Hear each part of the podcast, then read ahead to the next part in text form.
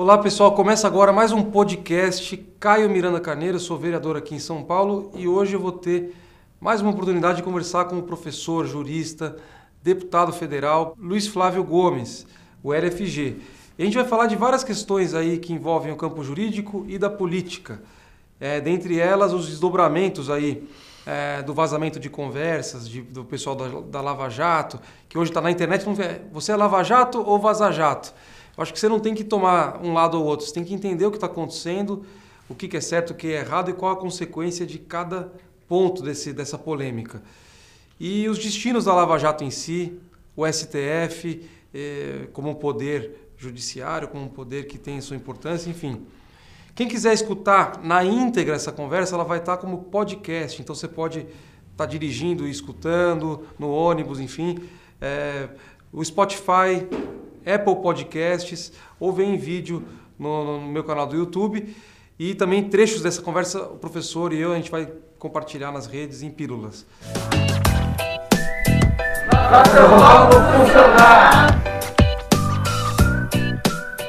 Professor, tudo bem? Seja bem-vindo. Como que está agora aí, voltando do recesso, a expectativa para esse segundo semestre. Isso é um prazer imenso, Caio, de estar aqui com você. Parabéns pela sua iniciativa de você estar informando todos os seus seguidores, e inclusive, sobretudo, pelo podcast ou outros meios que a gente usa. A expectativa agora de Brasília é um semestre quente vai dar, nós vamos ter muito problema. Já começa com a reforma da Previdência, porque ela está saindo é, de maneira muito injusta para classe, as classes médias e classes trabalhadoras. E dentro da Previdência, não é o tema, mas é só para sublinhar um item, uh, colocaram lá um benefício, um privilégio para grandes empresas exportadoras do agronegócio, um privilégio de não pagar nada para o INSS. Isso significa 84 bilhões de grana no bolso deles. Isso é um absurdo. Nós não podemos concordar com esses absurdos de privilegiar o 01 da população e prejudicar o 99,9%. Nós somos contra esse estilo e essa política. Então, sim, temos na pauta muitos temas. Fim do foro privilegiado deve entrar agora,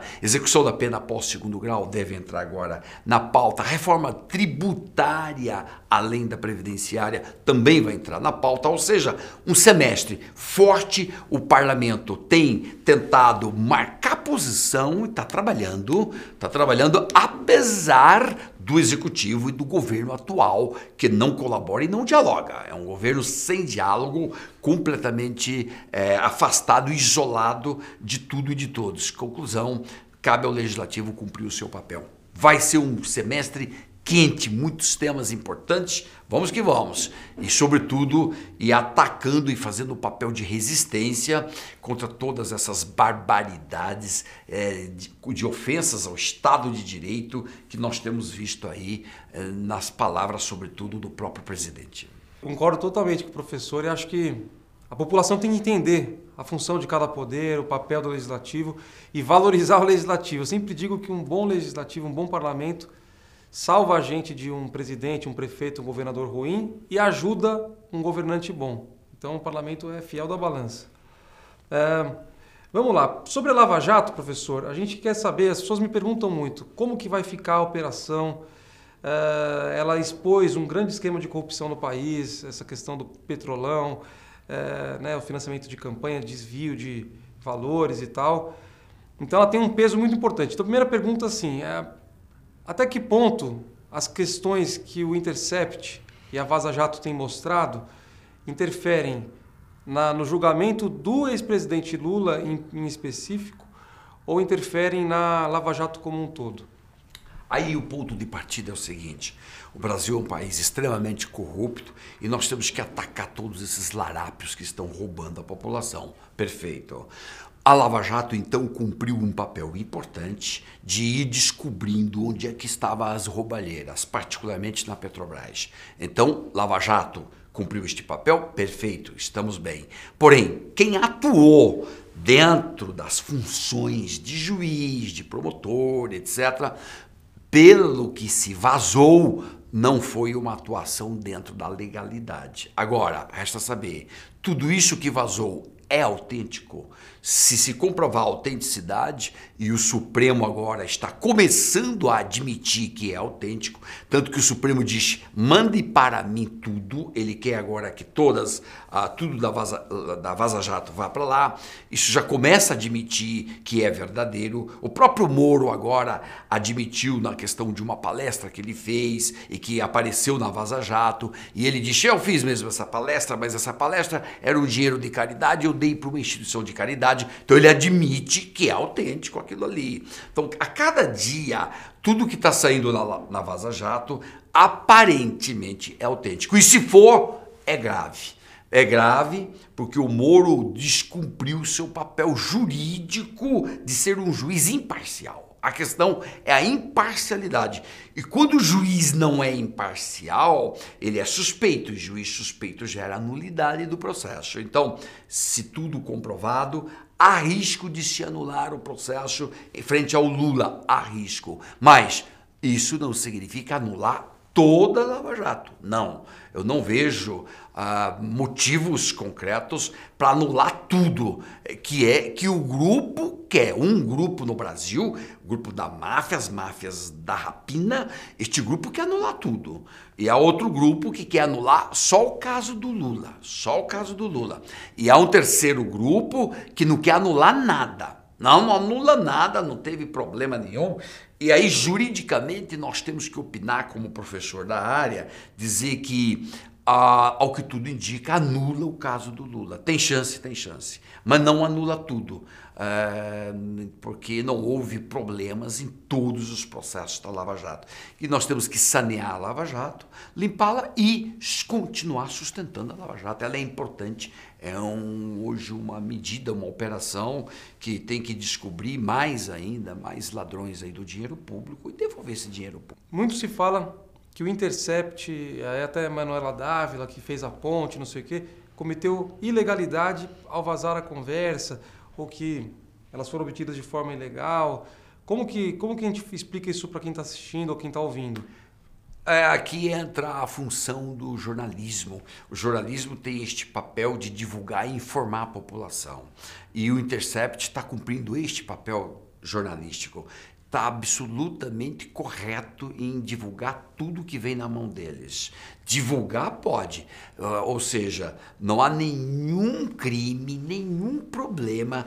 Todos os nossos meios de comunicação fazem isso todos os dias. Tudo que chega na mão deles, eles conferem se tem alguma, se é autêntico e em seguida divulga. Não há crime do Intercept neste ponto de vazar.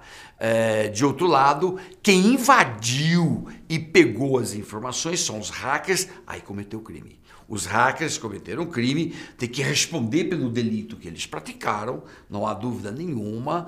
Ah, já estão presos, inclusive, alguns. Ah, só que agora tem um ponto importante para a gente prestar atenção. O, o pessoal do Intercept, sobretudo o Glynn, o jornalista americano, ele nunca disse qual foi a fonte dele. Ninguém sabe qual foi a fonte. A Polícia Federal acha que foi a fonte, que foram os hackers de Araraquara. Ela acha. O Green nunca confirmou e há uma suspeita de que também poderia ser aí uma fonte norte-americana. Mas em suma, vamos ver quem é essa fonte. De qualquer maneira, jornalista não tem obrigação de indicar a sua fonte. Está na Constituição, ele pode nunca falar de onde veio isso. E é direito dele. E pode vazar? Pode vazar. O Moro vazou informações gravadas de vídeos, ele vazou vazou o áudio da Dilma, vazou aquela, aquele áudio do Palocci quando ele fazia delações contra o PT. O Moro vazou tudo isso e não cometeu crime nenhum. Então, nem o Moro cometeu crime ao vazar lá, crime não. Nem o jornalista agora comete crime vazando aqui.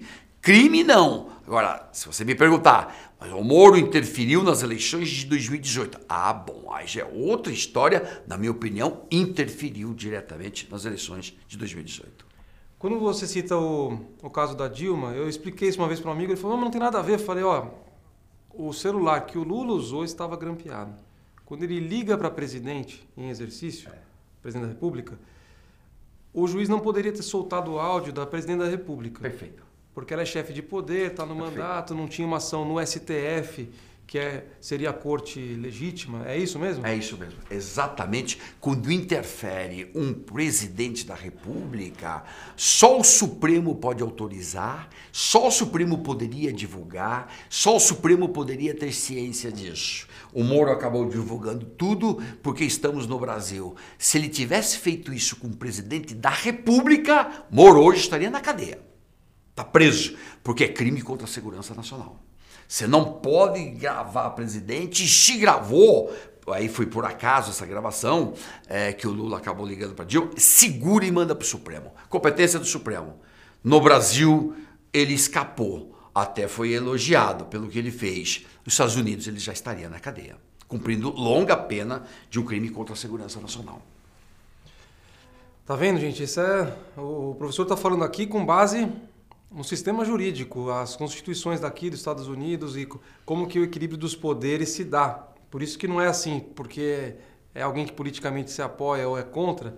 O casuísmo pode levar a gente para um regime de exceção, e é isso que a gente não quer. Então, como a gente conversou aqui, a ação contra o ex-presidente Lula, que é o principal foco aí das conversas vazadas, pode vir a gerar uma nulidade. Inclusive, o Moro, quando teve foi juiz lá no, no, Paraná, teve ações do Moro que depois foram anuladas, não teve? Do Banestado? Foi. Porque, de alguma forma, ele deve ter cometido alguma nulidade e aí a, a defesa suscitou e anulou. Foi. O caso concreto em que anulou, ah, acabou não anulando, mas tem um voto do ministro Celso de Mello que anularia. Foi um caso em que o Moro acabou decretando prisões preventivas contra a mesma pessoa várias vezes. O, Supremo, o tribunal soltava, o Moro decretava a prisão. Soltava, ele decretava a prisão. O Celso de Mello, corretamente do meu ponto de vista, entendeu que aí o Moro estava perseguindo aquela pessoa, era um doleiro, e que ele, o voto dele era pela anulação daquele caso. O Moro aí seria suspeito. Mas o de Mello ficou isolado. Então foi uma pena. Mas estes problemas com o Moro, como juiz suspeito, já passaram sim pelo Supremo. Professor, aí tem uma outra questão, que é o pacote anticorrupção, a nossa legislação. Você fala muito da questão da impunidade, e que às vezes não é nem legislação, é mudar algumas, algumas formas de abordar. Como é que. Porque o que, que o povão, quando vê esse debate, ele fala assim: fala, pô, se você está perseguindo ou usando de uma arbitrariedade para pegar um corrupto, um ladrão, é porque a, a legislação não te dá base para você fazer isso dentro da lei. Por exemplo, a prisão em segunda instância. Quais pontos você acha chave para a gente reduzir a impunidade e dar um pouco mais de segurança uh, para as investigações, para que elas possam realmente punir quem tem que ser punido? Isso, uma nova Lava Jato ou o prosseguimento da Lava Jato dentro da legalidade, como a gente sempre defendeu, Uh, depende então sim de alguns ajustes te no texto legal, mas pouca coisa. A questão não é o ajuste legal, a questão é como funcionam as instituições, a, ou seja, a investigação, depois denúncia do Ministério Público e justiça que condena. A execução da pena após segundo grau. Esse é um tema que o Moro está querendo resolver no seu projeto, eh, no projeto anticrime dele.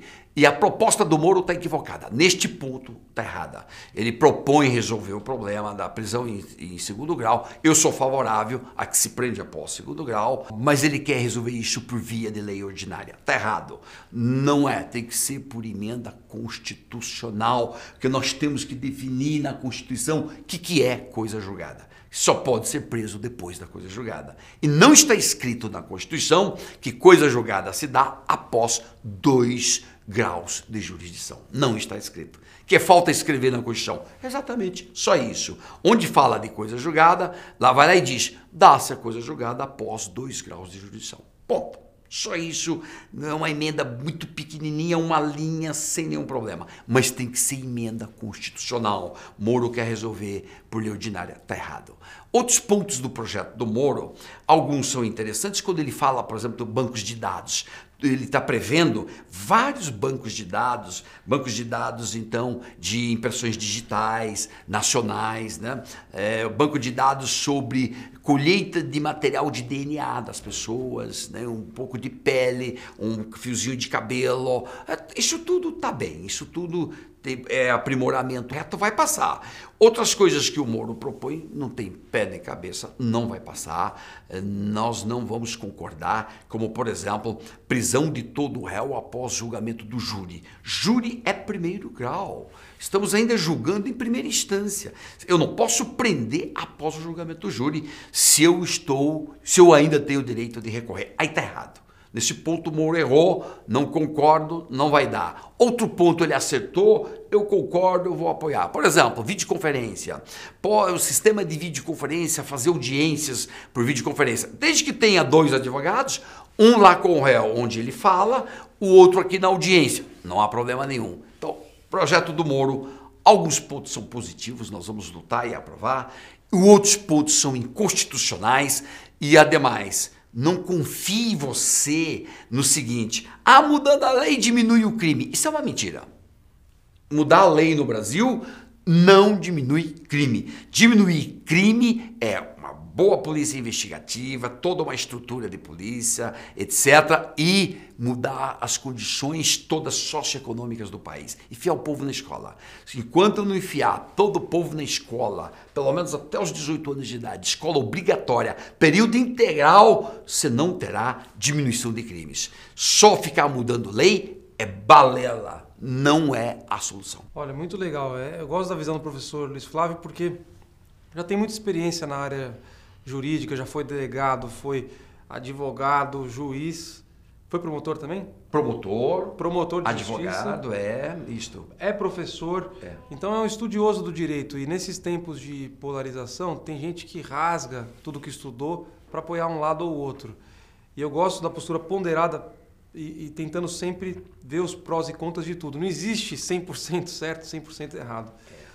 O STF, professor, como é que a gente. Eu vejo que o STF agora está na mira né, do, do, do presidente e do pessoal aí, porque evidentemente o STF também tem é, uma ligação é, com o meio político e muitas vezes o STF freia tentativas de, vamos dizer, de, explodir tudo e tal. O Toffoli em especial é, e o Alexandre de Moraes estiveram envolvidos na polêmica com aquele inquérito, o que chama inquérito do fim do mundo. Uhum. Como que a gente faz quando um poder na sua mais alta instância extrapola ou esboça também se auto, usar das funções para se proteger? É, o Supremo Tribunal Federal é composto de 11 ministros. Cada ministro profere por dia 20, 30 decisões. Então, acertam várias vezes e erram muitas vezes. A decisão do Toffoli, por exemplo, suspendendo a investigação criminal do filho do Bolsonaro, Flávio Bolsonaro, que hoje é senador, essa decisão do Toffoli foi um desastre. Ele jamais deveria ter tomado essa decisão sozinho, deveria ter esperado agora o mês de agosto para decidir coletivamente. Não tome essas decisões isoladamente, até porque o que nós temos ali é se as informações do COAF podem ou não ser utilizadas. Na minha opinião, pode. O Supremo já várias vezes já disse que pode. E agora o Toffoli entendeu que não pode. Errou. Errou porque não levou a decisão para o colegiado.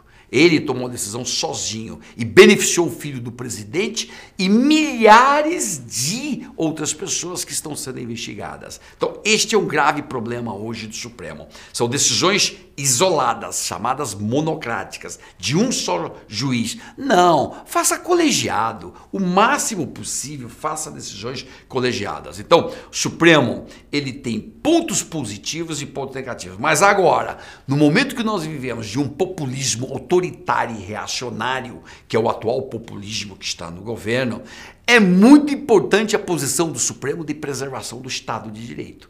Todas as vezes que violam regras do Estado de Direito, não importa quem está envolvido, o Supremo é a última palavra. Por exemplo, agora, demarcação de terras indígenas. É do FUNAI ou não é da FUNAI? Quem é que demarca terras indígenas? Aí o Bolsonaro queria de toda maneira que essa demarcação ficasse, que o FUNAI ficasse dentro do Ministério da Agricultura. É, e até emitiu uma medida provisória no começo e o parlamento rejeitou rejeitou a medida provisória, não tem que ser Ministério da Justiça. E o Bolsonaro vai, emite uma nova medida provisória, dizendo: não, vai voltar para o Ministério da Agricultura. Errou. Errou, juridicamente está errado. Por quê? A Constituição é clara, você não pode emitir duas medidas provisórias no mesmo ano sobre a mesma matéria. Matéria rejeitada no parlamento, você não pode editar outra medida confrontando o parlamento. E aí acaba então o Bolsonaro de perder é, no Supremo que julgou inválida a sua medida provisória. Aí ele vem e diz: tá vendo? Os juízes não me deixam trabalhar. É que ele não leu a Constituição. Se ele ler a Constituição, ele não teria levado o FUNAI para a agricultura e teria deixado o FUNAI onde está. Então, em suma, há muito despreparo técnico. Isso a gente nota claramente deste governo. Governo tecnicamente super despreparado. O Bolsonaro, ele é super despreparado. Do ponto de vista jurídico, ele é muito despreparado, mas também não tem bom senso frequentemente. Esse é o mal. Aí pesa, aí pesa, porque você não precisa ser jurista para entender as coisas que são justas. Né? Você capta o senso de justiça é comum, desde criança e até os macacos têm um excelente senso de justiça. Agora, há, há, há muito despreparo técnico, muito, muitas declarações desastradas, continuamente fica falando coisas desnecessárias. Isto significa que você não é um líder carismático que respeite a justiça, a verdade e a moralidade. São os três requisitos e atributos de um líder carismático. Um poder populista, ele, se, ele, se, ele acontece em torno de um líder, mas o líder, para ser carismático, precisa falar a verdade, trabalhar com a justiça e, e, e trabalhar o tema moralidade. E não são atributos que você hoje possa reconhecer no Bolsonaro, sobretudo um cara que nomeou 102 pessoas para cargos públicos é, de gabinetes deles, da família Bolsonaro, com laços de parentesco. 102 com laços de parentesco. Alguns nunca botaram o pé no serviço público. Nunca, um ex-sogro, ex-sogra, ex-não sei o quê, nunca botaram o pé no serviço público. Bom, isso é grave. Aí é grave, do ponto de vista moral, você não pode nomear parentes para cargos é, importantes, etc. E tal. Aí é grave. E, realmente eu reputo este ponto muito grave. Bom, aí tem até o filho para embaixador. O que, que você acha disso? Nepotismo.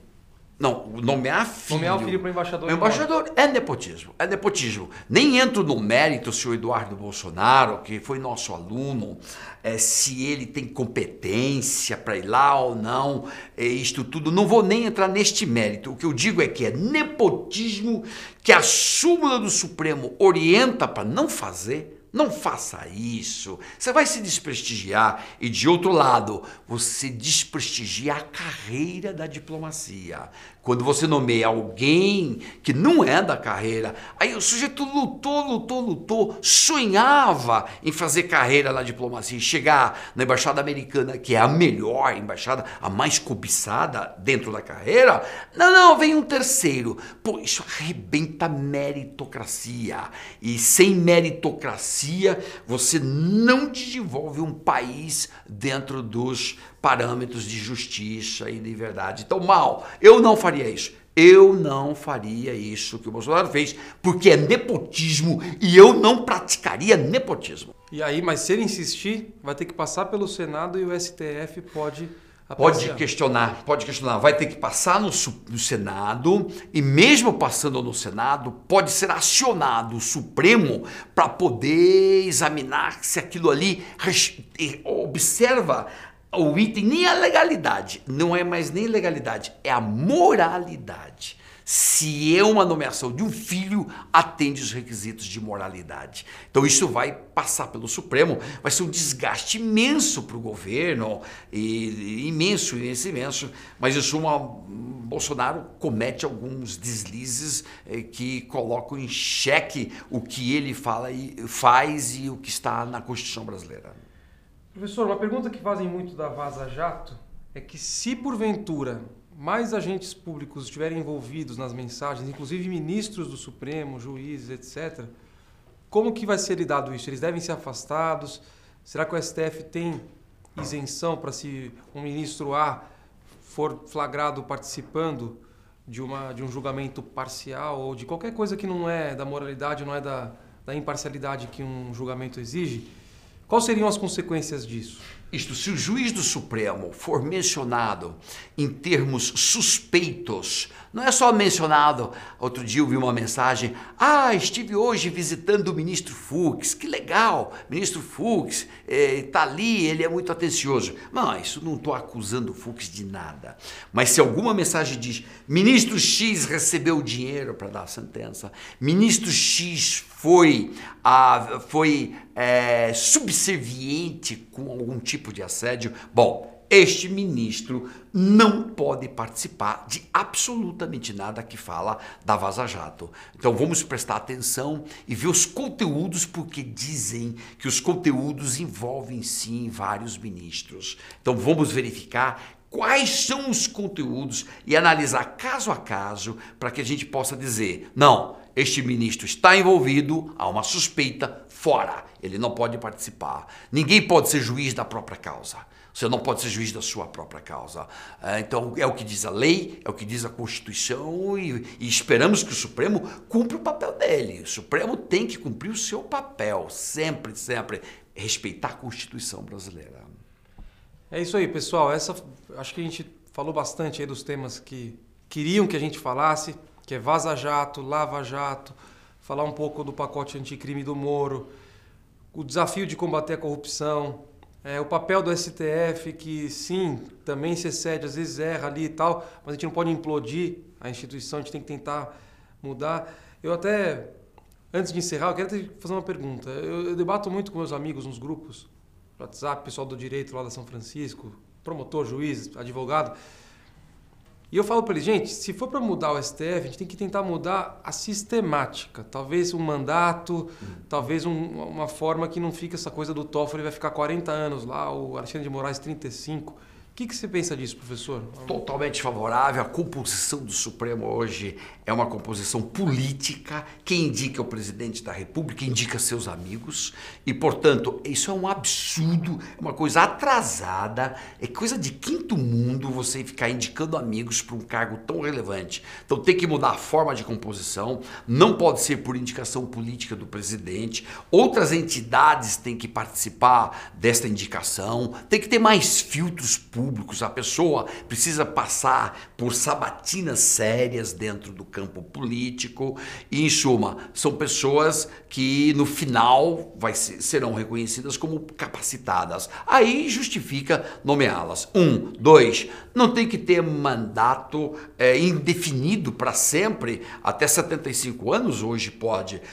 Também é um absurdo, coloque mandato certo. Em toda a Europa, ministros de Corte Suprema só exercem durante um período, ou nove anos em alguns países, ou onze anos, ou doze anos. Dez, por exemplo, na Alemanha. Pronto, tem que fixar mandato. Não concordo que ministros sejam ministros a vida inteira. Isso é ruim para a, a própria dinâmica de funcionamento das Cortes Supremas. Isso vale também para TRF, STJ, TST. Os, os, tribunais superiores todos tinham que ter esta limitação de mandato só um período e não mais do que um período. Legal, muito bom. Bom, pessoal, é isso. Mais um prazer aqui falar com o professor Luiz Flávio Gomes, deputado federal por São Paulo, preparado, jurista, professor, inovador, porque quando ele criou os cursinhos LFG e eu fui aluno no LFG para poder prestar o exame da OAB também. É, ele já antecipou a questão da tele, do, do teleensino e, e foi um inovador. Então é uma pessoa super preparada mesmo. É um privilégio tê-lo lá na, representando o Estado de São Paulo. Hoje a gente falou de Lava Jato, Vaza Jato, STF, Moro, tal, Lula, um pouco do Bolsonaro. E a gente vai falar numa próxima oportunidade sobre outros temas, inclusive reforma da Previdência. Tá bom? Quem quiser seguir. É, as nossas redes, quem só está no podcast aí, Caio Miranda Carneiro no YouTube, no Instagram e no Facebook. Uh, no Twitter é Caio M. Carneiro. Professor, quem quiser acompanhar seu trabalho, é TV LFG, como é que é? tvlfg.com.br. Eu estou ali, eu publico todas as minhas intervenções e pode nos seguir. Nos siga lá, toda hora eu estou opinando sobre algum ponto técnico jurídico e agora dentro do parlamento também acabo opinando sobre o andamento de projetos. Então, vamos juntos, Esse Brasil, esse é um momento de muita resistência. As instituições brasileiras estão sendo atacadas diuturnamente. Então nós temos que a palavra-chave deste momento, Caio, é a palavra resistência, resistir. Quem é democrata tem que resistir e depois lutar por melhorar, porque também nossa democracia não lá essas coisas. Então vamos melhorar a democracia e resistir a toda tentativa de fascismo e de ditadura. Muito bom. Valeu, professor. Até mais, pessoal. Avante, avante. Até a próxima.